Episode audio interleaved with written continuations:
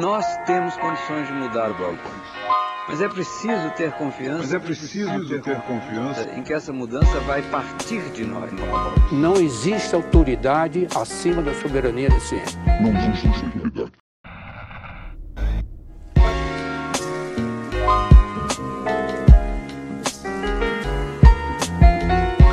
Olá a todas e a todos, bem-vindos a mais um Nós da Nutrição Narrações, e esse é o segundo projeto de narrações de documentos sobre alimentação e nutrição do podcast.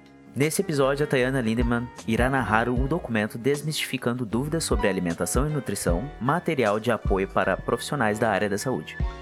É uma obra produzida em parceria da Universidade Federal de Minas Gerais com o Ministério da Saúde. Então, um bom programa para todos.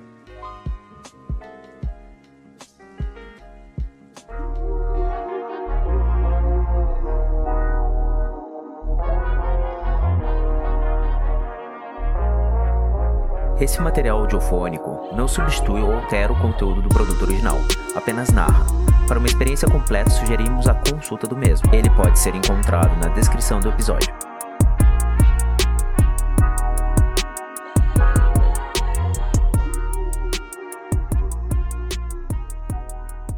Capítulo Explorando os Alimentos os alimentos, a partir de suas propriedades nutricionais e outras características, podem auxiliar na promoção da saúde ou trazer prejuízos para a saúde quando consumidos em excesso. Entretanto, é importante considerar que, assim como o efeito de nutrientes individuais foi se mostrando progressivamente insuficiente para explicar a relação entre alimentos e saúde, outros estudos revelam que os efeitos positivos de padrões tradicionais de alimentação como a chamada dieta mediterrânea, devem ser atribuídos menos a alimentos individuais e mais ao conjunto de alimentos que integram aqueles padrões e a forma como são preparados e consumidos. Adicionalmente, o ambiente em que realizamos nossas refeições, por exemplo, comer sozinho, assistindo televisão ou compartilhando uma refeição com familiares, são importantes para determinar quais alimentos serão consumidos e em que quantidades.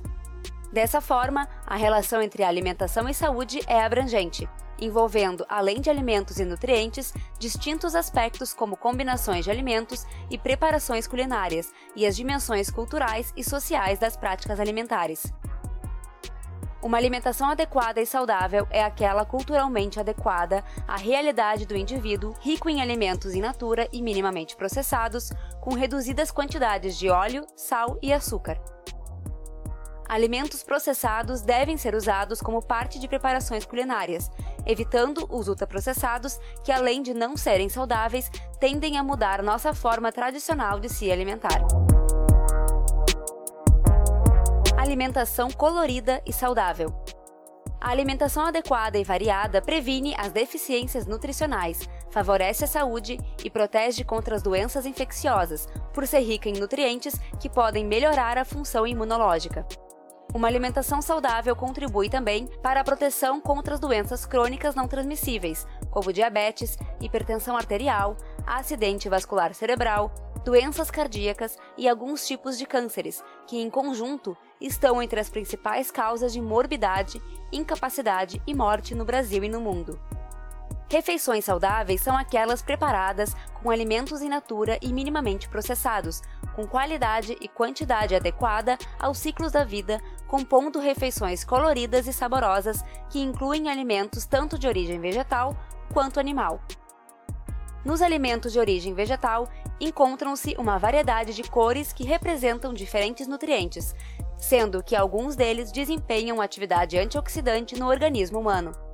Estudos demonstram que a proteção contra o desenvolvimento de doenças crônicas não transmissíveis e a promoção da saúde proporcionada pelo consumo de frutas, verduras e legumes não acontece da mesma maneira quando os nutrientes são consumidos isoladamente.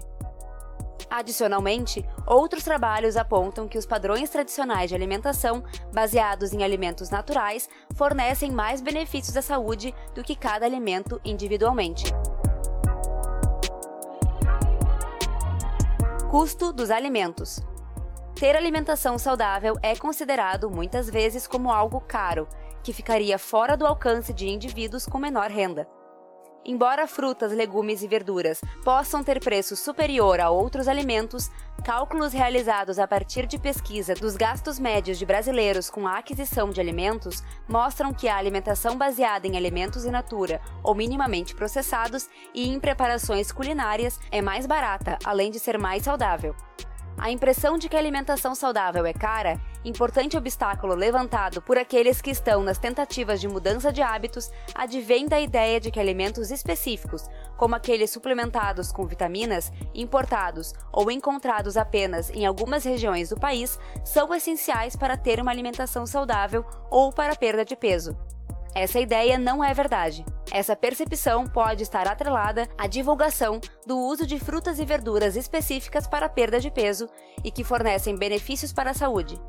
Entretanto, nem todas as variedades são caras, especialmente quando adquiridas na época de safra do alimento ou em locais com menos intermediários para comercialização, como sacolões, varejões, feiras e pequenos agricultores urbanos, hortas comunitárias, por exemplo. Várias estratégias podem ser tomadas para tornar a alimentação saudável próxima da realidade de todos. Vale lembrar que, apesar de ser indispensável a presença de frutas, legumes e verduras na alimentação diária, ela deverá estar sempre em associação com alimentos in natura que são mais baratos, como arroz, feijão e batata, que fazem parte das tradições alimentares brasileiras. Uma forma de ter a presença desses alimentos na alimentação do dia a dia, mesmo comendo fora de casa, é optar por levar a comida de casa para o trabalho ou comer em restaurantes aquilo. Leia mais!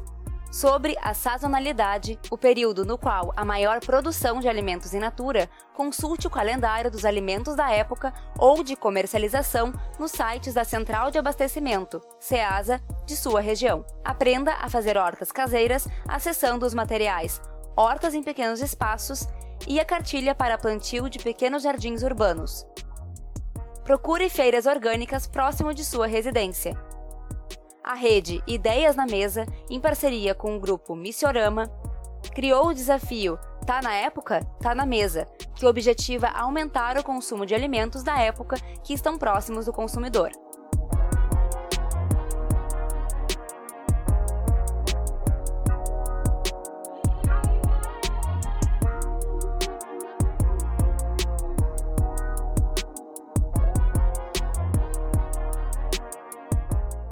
Modo de preparo: O modo de preparo do alimento pode influenciar seu valor nutritivo.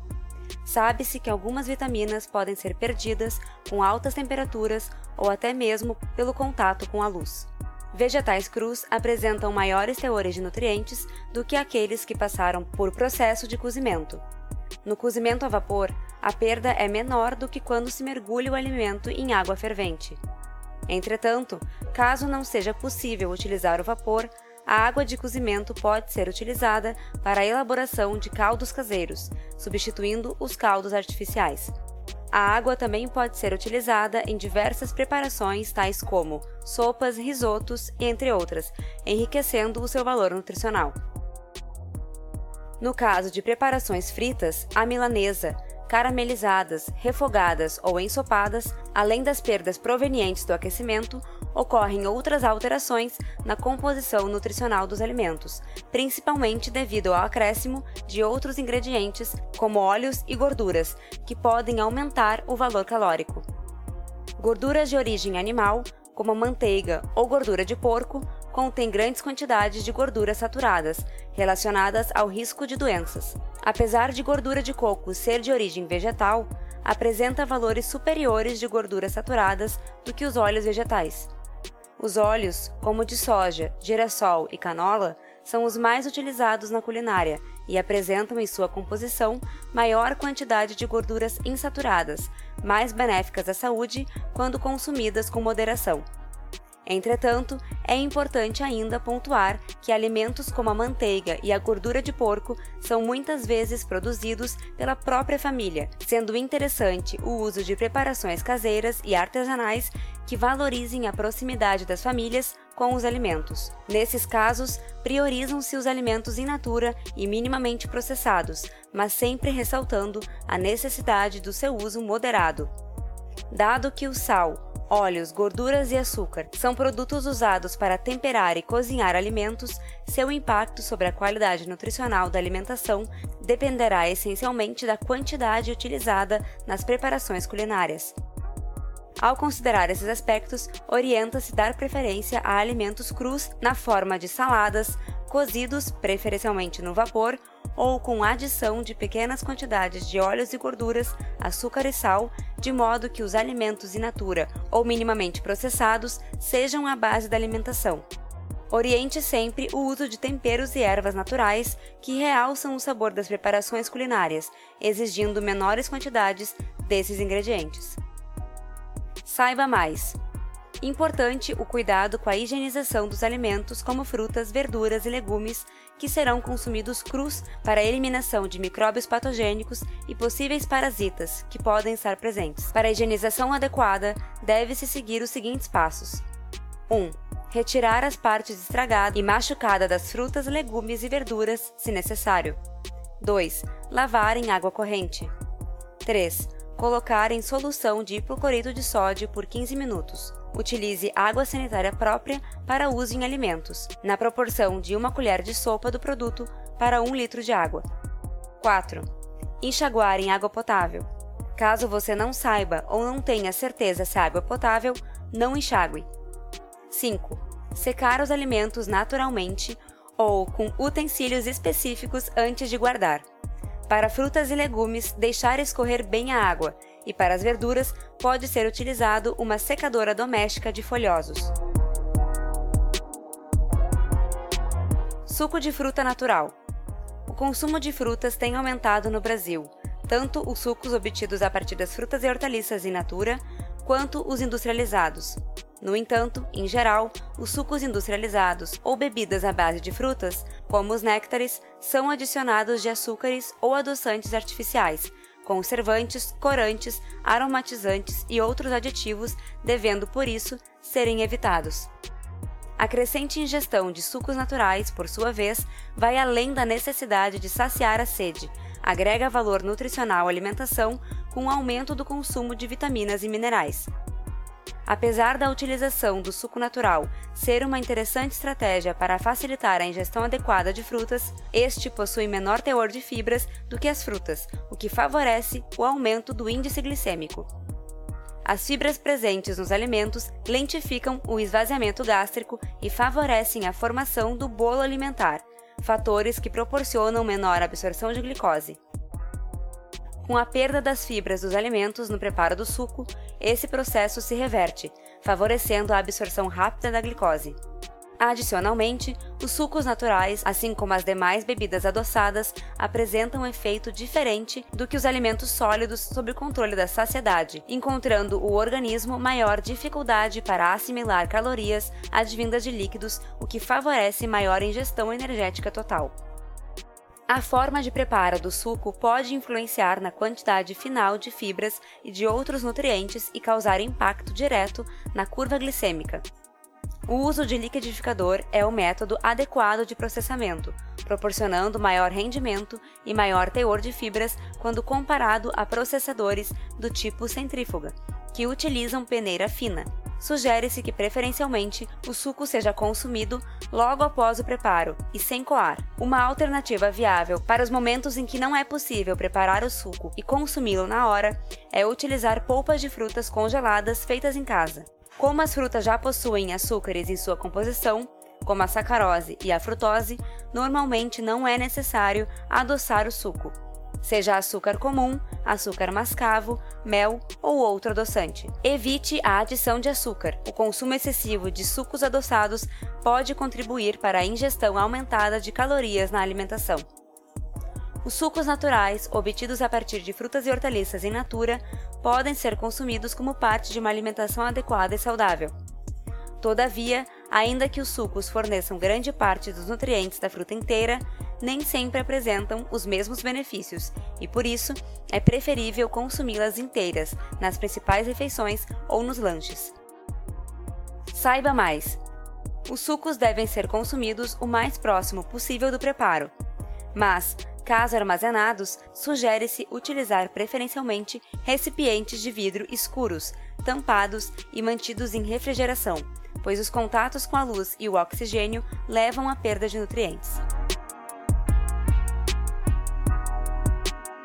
Líquidos durante as refeições.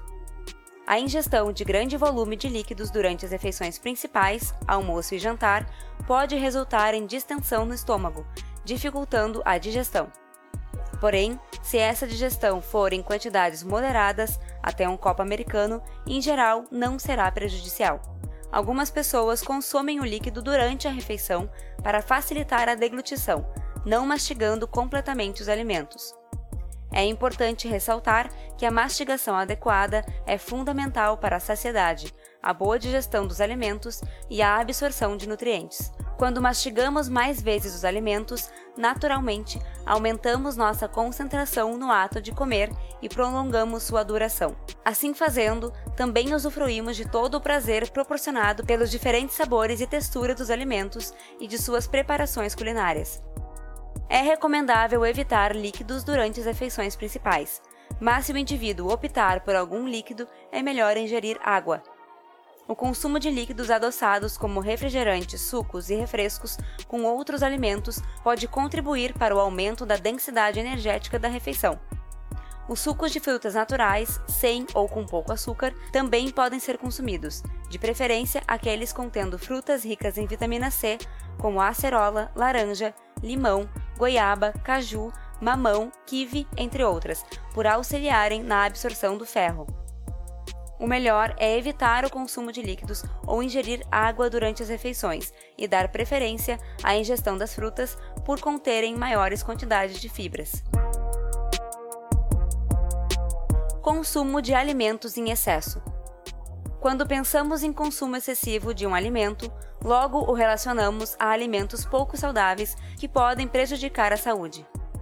Mas, tanto o consumo de alimentos considerados saudáveis como aqueles tidos como maléficos, em quantidade exagerada, pode trazer consequências para a saúde. Desde o século passado, grandes transformações no estilo de vida afetaram o padrão alimentar da população mundial, como o aumento da oferta de alimentos e das porções comercializadas. Essas alterações resultaram no incremento da frequência do consumo e da quantidade de porções consumidas ao longo do dia, contribuindo substancialmente para a elevação de densidade energética total da dieta. O consumo excessivo de alimentos é, primordialmente, importante quando falamos daqueles denominados como ultraprocessados, como salgadinhos de pacote, refrigerantes, sucos artificiais, comidas prontas para consumo e similares. Por conterem grande quantidade de açúcar, gordura, sódio e calorias, o seu consumo em grandes porções resulta em excesso de calorias, sódio, lipídios e açúcares simples e pode contribuir para desenvolvimento de doenças como diabetes, doenças cardiovasculares e câncer. Esses produtos são hiperpalatáveis, ou seja, extremamente saborosos e capazes de viciar o paladar dos consumidores. Atrelado a isso, está o aumento no tamanho das porções, sem acréscimo substancial no preço, e a publicidade envolvida em sua comercialização, fatores que favorecem a ingestão excessiva. Os efeitos dos alimentos ultraprocessados no controle das porções consumidas são, muitas vezes, imperceptíveis aos consumidores. Estudos mostraram que o simples fato de se apresentar o produto em porções maiores leva ao entendimento de que essa porção está adequada. Além disso, quando comercializadas em quantidades maiores, reduz-se a percepção da quantidade consumida de alimento. No caso de bebidas adoçadas, como refrigerante e sucos, ocorre alteração na sensação de saciedade, fazendo com que o organismo não consiga controlar a quantidade de energia ingerida, levando a um consumo calórico maior do que o gasto energético. Além de fatores nutricionais, os alimentos ultraprocessados tendem a afetar negativamente a cultura, a vida social e o ambiente. Marcas, embalagens, rótulos e conteúdo de alimentos ultraprocessados tendem a ser idênticos em todo o mundo. Diante das campanhas publicitárias, culturas alimentares genuínas passam a ser vistas como desinteressantes, especialmente pelos jovens.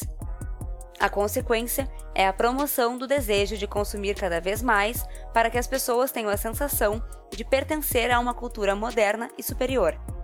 Além disso, alimentos ultraprocessados são formulados e embalados para serem consumidos sem necessidade de qualquer preparação, a qualquer hora e em qualquer lugar. O seu uso torna a preparação de alimentos, a mesa de refeições e o compartilhamento da comida totalmente desnecessários. A interação social, usualmente mostrada na propaganda desses produtos, esconde essa realidade. Em relação ao impacto no ambiente, a manufatura, a distribuição e a comercialização de alimentos ultraprocessados são potencialmente danosas ao ambiente e, conforme a escala da sua produção, ameaçam a sustentabilidade do planeta.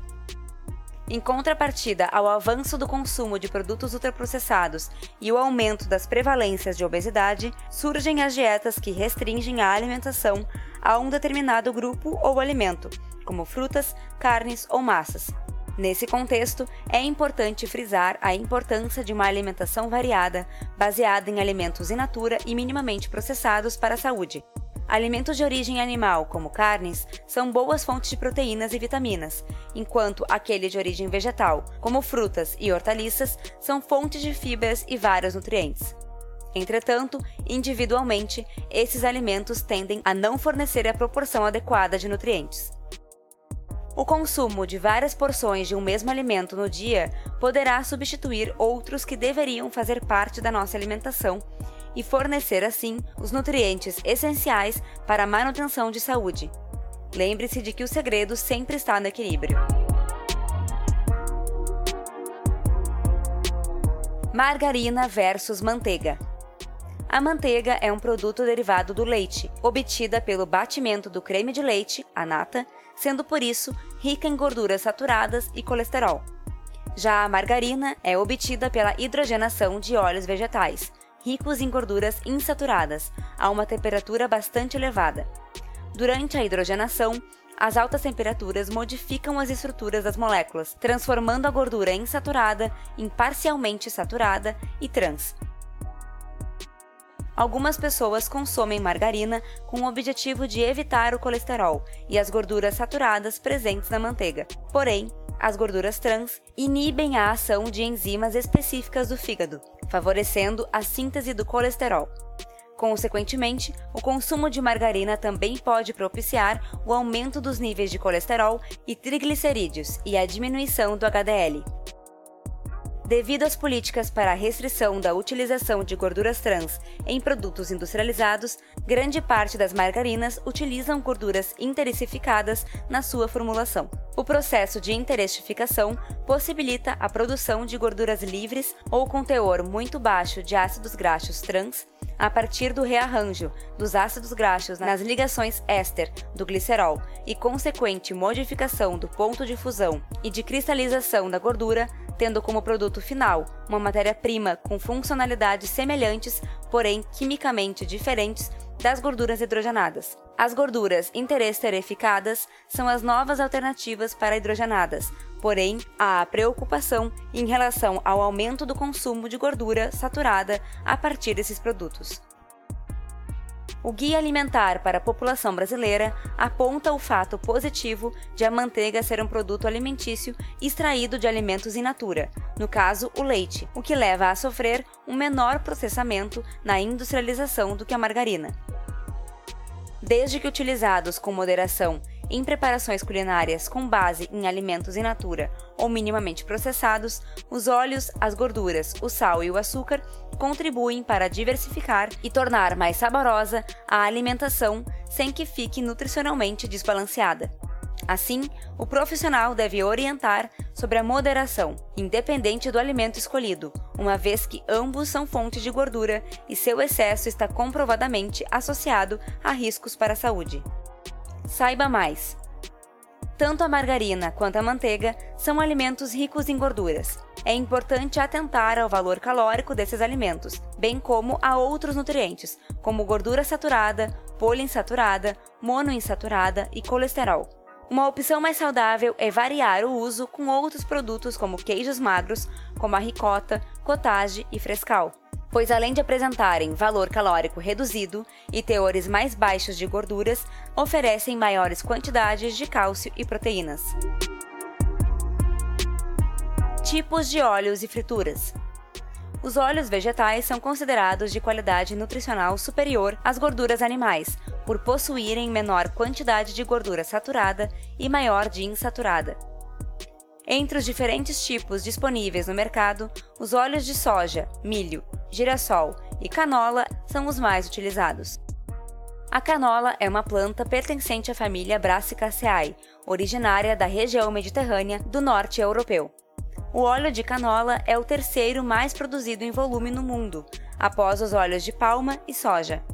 Como exposto na tabela a seguir, o óleo de canola apresenta menor composição nutricional em comparação ao de soja. Ele apresenta baixo teor de gorduras saturadas, também denominada ácidos graxos saturados, quantidades substanciais de ácidos graxos monoinsaturados e ácidos graxos poliinsaturados.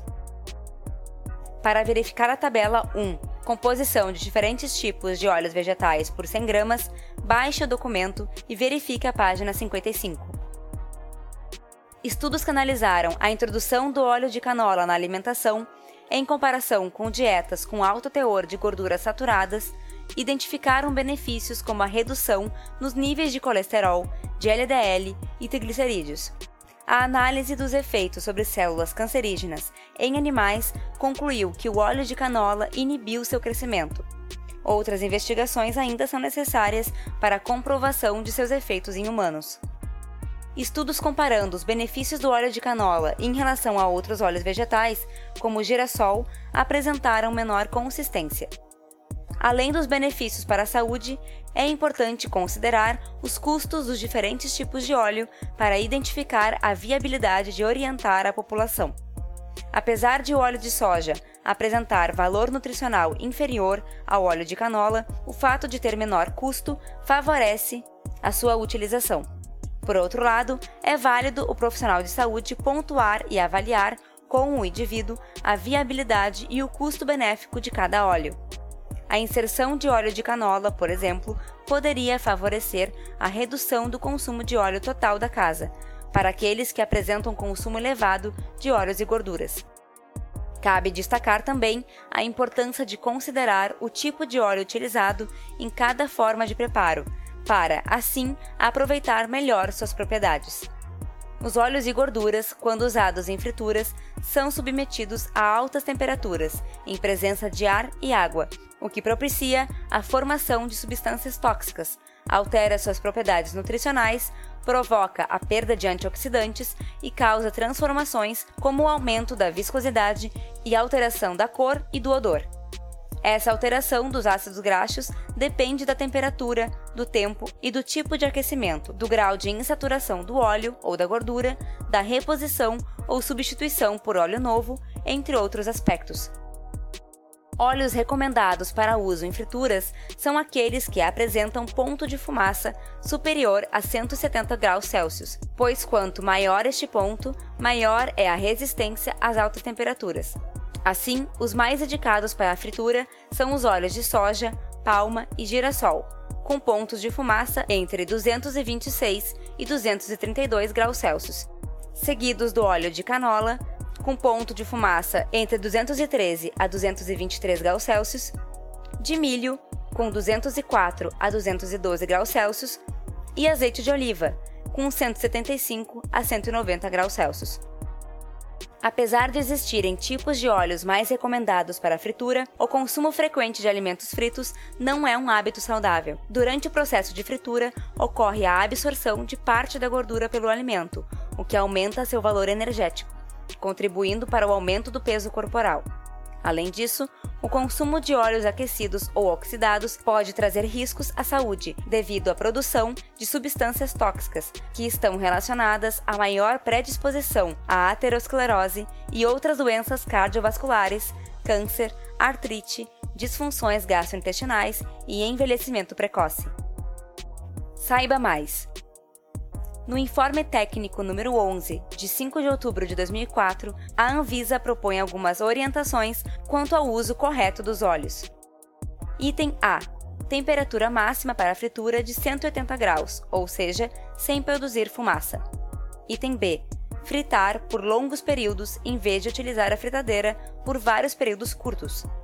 Item C: Quando a fritadeira não estiver sendo utilizada, ela deve ficar parcialmente tampada, evitando o contato do óleo quente com o oxigênio, visando evitar sua oxidação. Item D. O óleo deve ser filtrado a cada término de uso, retirando os resíduos visíveis no óleo. Item E. Em intervalos de uso, o óleo deve ser armazenado em geladeira, em recipientes tampados e protegidos da luz. Item F. Evitar completar o óleo em uso com óleo novo, devendo-se descartar as sobras de óleo. Item F. O óleo deve ser descartado quando houver formação de espuma e fumaça durante a fritura, escurecimento intenso e percepção de odor e sabor não característicos. Item G. As fritadeiras devem possuir cantos arredondados, não propiciando o acúmulo de resíduos. As fritadeiras devem ser de material resistente e quimicamente inerte, ou seja, que não contaminem os alimentos ou facilitem a oxidação do óleo. Não use fritadeira de cobre ou ferro, e quando danificadas, riscadas, amassadas ou descascadas, devem ser descartadas. O óleo não deve ser descartado na rede pública de esgoto, devendo ser acondicionado em sacos plásticos ou recipientes para descarte com o lixo orgânico ou para reciclagem. Existem empresas e entidades licenciadas que reutilizam óleo para a produção de sabão e de biodiesel.